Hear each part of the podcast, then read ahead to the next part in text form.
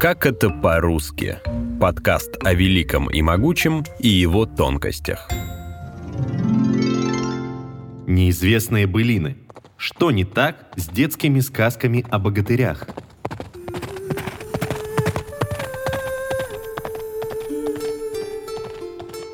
Былинные персонажи, знакомые каждому с детства. Богатыри Илья Муромец, Добрыня Никитич, Алеша Попович – это храбрые и смелые защитники добра, православия и земли русской, праведные делами и помыслами, не совершающие ошибок и не терпящие поражений. Такие рафинированные образы пришли из мультиков и детских сказок. В первоисточниках же Илья Муромец грабит трактирщика, из-за чего попадает в тюрьму. Алеша Попович пытается увести жену у Добрыни Никитича, а тот переживает экзистенциальный кризис и при любом удобном случае пытается откреститься от богатырской службы. Персонажи былин совершают поступки, достойные как воспевания, так и порицания, или как минимум размышления. Как у стольного града Киева осадил коня Илья Муромец. Где ж тут князь-то живет, стально-киевской? Я приехал к нему с подарочком. В народе былины называли старинами, историями, которые происходили в далеком прошлом. Есть три основных цикла русского эпоса – События Киевского или Владимирова цикла разворачиваются в столице древнерусского государства Киева и связаны с князем Владимиром Красное Солнышко, который в нем правит. Самые известные персонажи киевского цикла – это Илья Муромец, Алеша Попович, Добрыня Никитич и сам князь Владимир. Основные персонажи новгородского цикла – это Садко и Василий Буслаев. Московский цикл считается самым ранним. Его персонажи – Хатян Блудович, Дюк и Чурила – в русских княжествах воспевали истории обо всех персонажах, вне зависимости от того, из какого цикла они родом. Самый старый, киевский цикл, начал складываться около X века, после установления власти Рюриковичей и формирования древнерусского государства. Былины передавались устно. Они могли сказываться несколько часов, сопровождая, например, вырезание ложек или долгий зимний вечер в избе, когда на дворе стоял лютый мороз. Рассказывает ректор Московского государственного института культуры, ведущий научный сотрудник Российского научно-исследовательского института культурного и природного наследия Арсений Миронов крестьянин, или крестьянка, или казак, или рыболов, или солдат, или монах, или дочка сельского священника поет песню, которую он перенял от старших родственников, односельчан или странников в привычной бытовой обстановке во время работы или на досуге, в таком виде, как ее пели предки, как минимум 50, а может быть и более лет назад. Бородатый мужчина с тесьмой в волосах, поющий песни под гусли – это не аутентичный акт исполнения, а современная стилизация. На самом деле на гуслях играли боем, а не перебором. Этот инструмент предназначался для веселой массовой вечеринки. Былины же пелись без аккомпанемента, сопровождая долгую работу руками. Основные источники русского эпоса, не цензурированные под детей, это сборники Кирши Данилова, Павла Рыбникова, Александра Гельфердинга, Александра Григорьева и Константина Аксакова.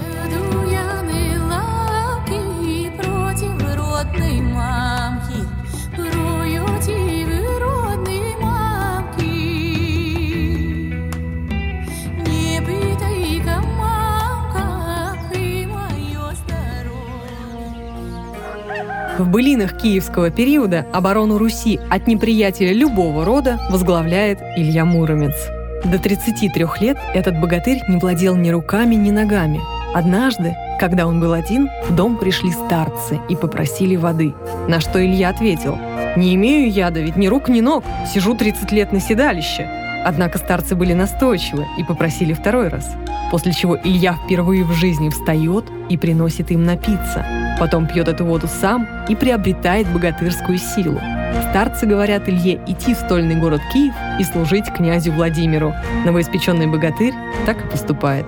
Вскоре из всей рати Владимира слово Ильи Муромца становится самым весомым. Он приобретает уважение коллег и популярность среди молодежи.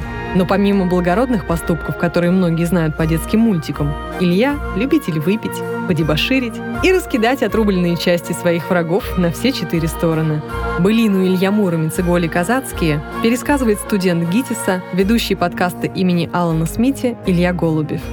Князь Владимир собирает в Киеве пир. В целом у столицы Руси там только два состояния. Там либо пьют, либо штурмуют. Владимир собрал пир, и почему-то он забыл позвать Илью Муромца, самого сильного главнокомандующего. Я Муромец страшно обиделся. И он приходит в Киев, достает лук и начинает просто палить по маковкам церквей. Это золото было настоящее. В общем, он палит по этим маковкам, говорит, эй, нищие, забирайте золото, все для вас. В общем, просто какой-то Майдан устраивает. В Киеве анархия, Владимир понял свою ошибку и пригласил Илью Муромца. Киев там просто в разрухе, там просто здания уже с корнем какие-то выкорчеванные, а они сидят, пьют им весело. Главное, помирились.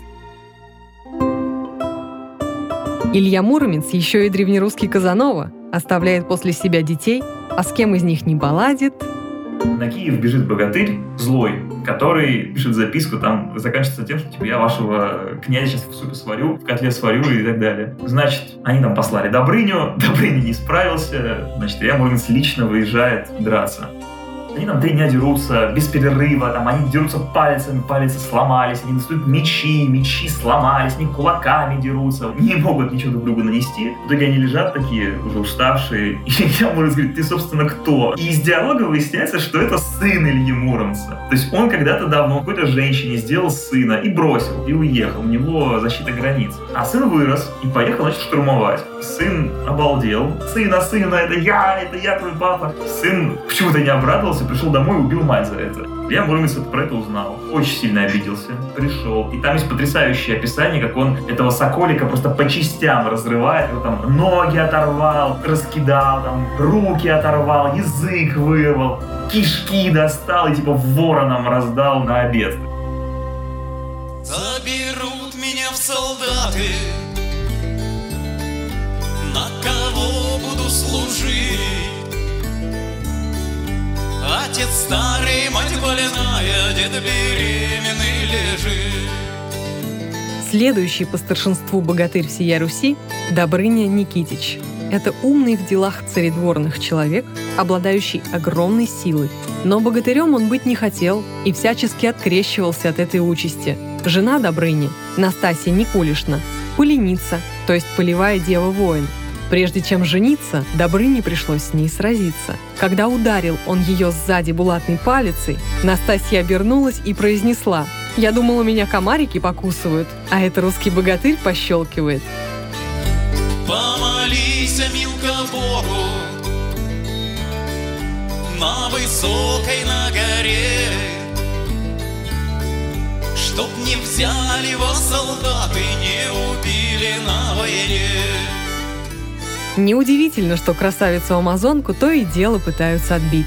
Причем не кто-то, а ближайший соратник Алеша Попович. Во солдатики поеду На три года на войну На кого же я оставлю чернобровую мою?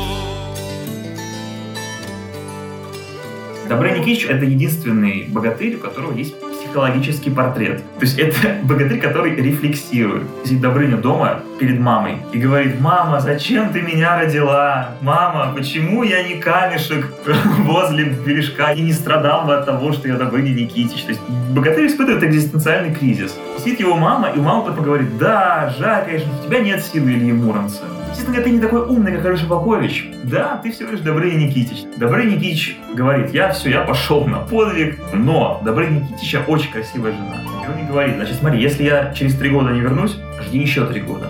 Если я еще через три года не вернусь, то выходи замуж за любого, кроме Алеши Поповича. Он прям подчеркивает, только не за него. Значит, он уходит, проходит три года, ни одной вести. И тут наведается Алеша Попович, с кем вы думали? С князем Владимиром, лично, лично князь Владимир подрабатывает с Вахой и говорит, вот, смотри, классный парень, давай возьмем. Говорит, нет, я типа не выйду, нет. Еще три года проходит. Ну, вроде бы все, как бы срок выполнен. И опять наведывается князь Владимир. И опять он говорит, вот, простаивает, богатырь, сильный, красавчик, давай за него. И сдается, женское сердце сдается, Настасья выходит за Алешу, и тут нас переносят в пространстве, и мы видим, как Бог вселяется в коня, и конь говорит, там твоя жена за Алешу Поповича выходит, все. Добрыня услышал, и он в секунду оказывается у этого дома. То есть, что ему раньше мешало, опять же, непонятно, это эпос. В секунду оказывается у дома, он открывает дверь, заходит, смотрит мать, а мать его не узнает. Алеша Попович говорит Настасье и матери, что Добрыня мертв, что он доподлинно это знает.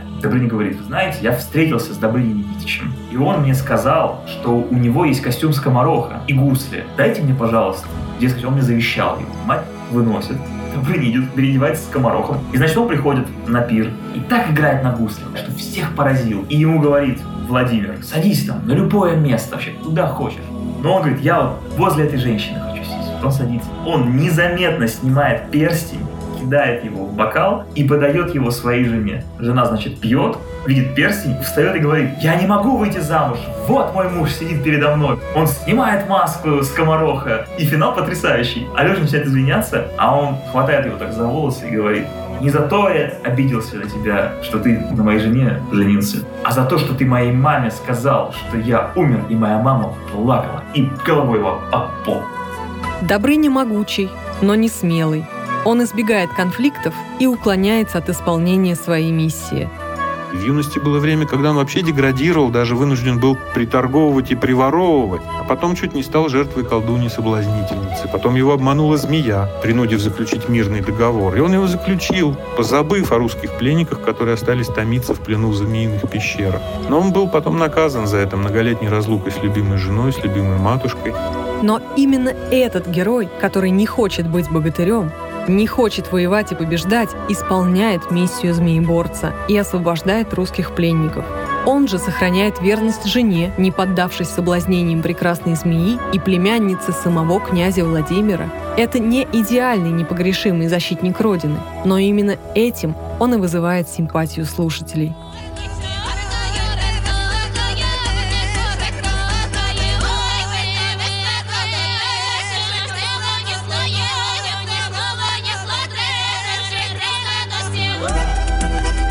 Самый юный из богатырей киевского цикла – Алеша Попович.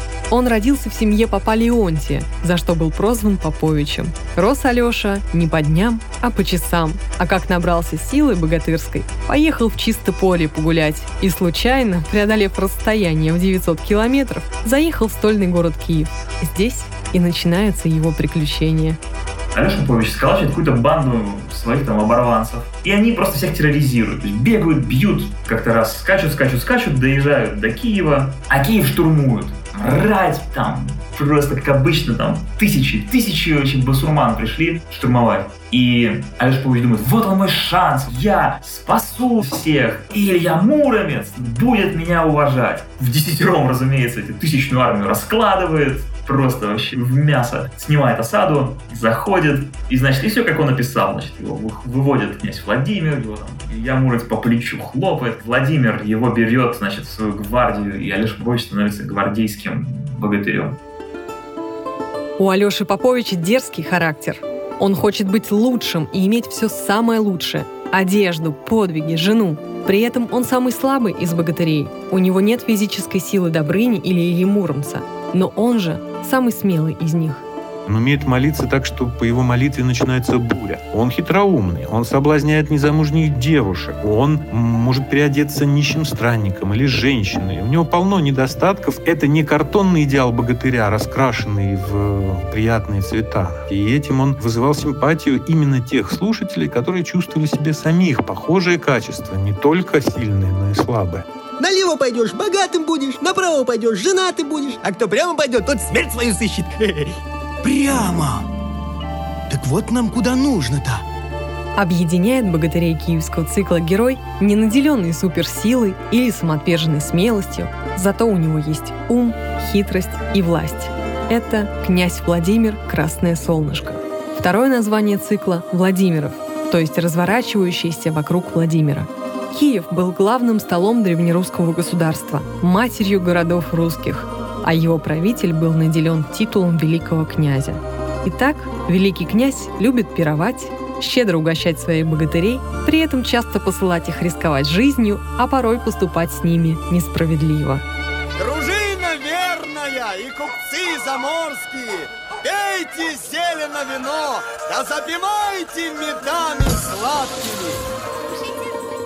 Князь говорит, давайте, богатыри, хвалитесь. Кто чего может. Я там самый сильный, я танцую, я стреляю. И тут Данила Ловчанин говорит, я ничего не умею, но у меня очень красивая жена. Она прям вообще, я очень сильно ее люблю.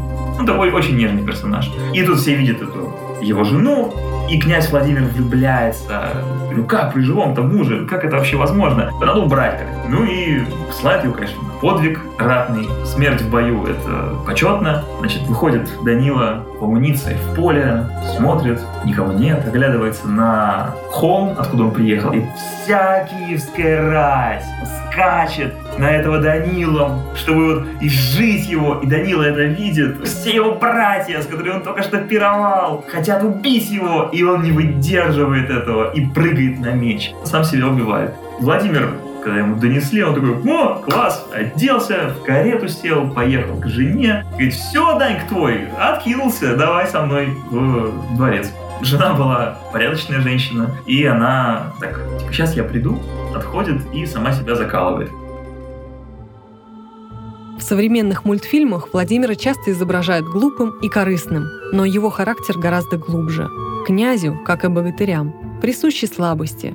Он влюбляется в жену своего богатыря, но когда злые языки предлагают ему завладеть красавицей, то первой его реакцией становится возмущение, дескать, разве можно у живого мужа жену отнять?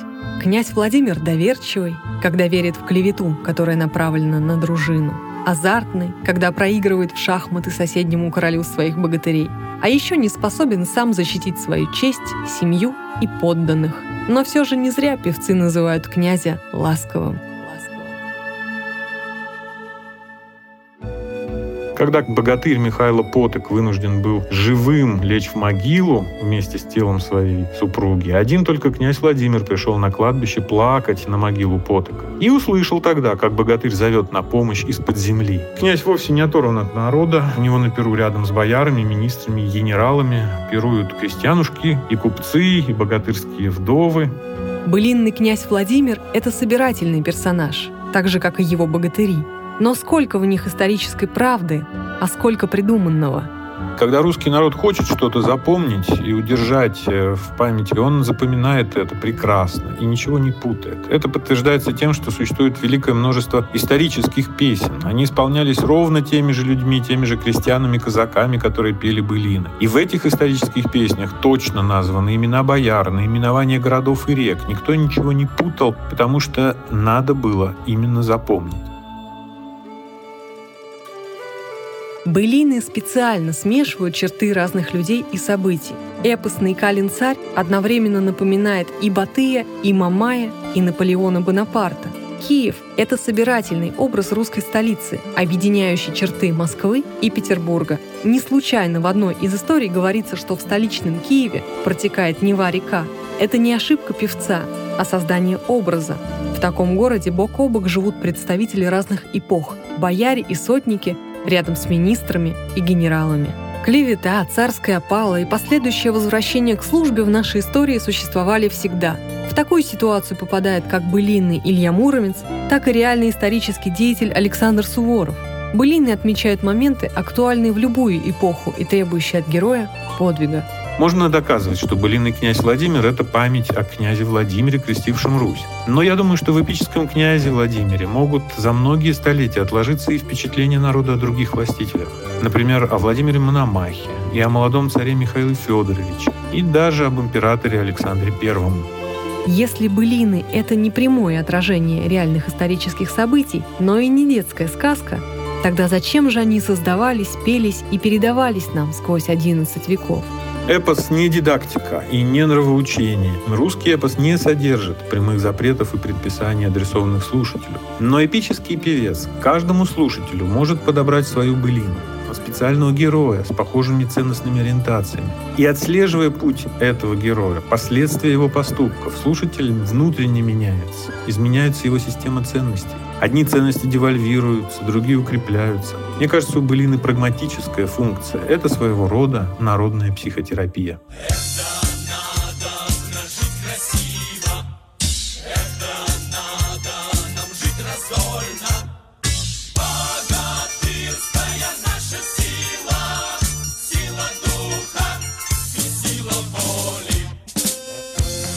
Вы слушали эпизод подкаста «Как это по-русски».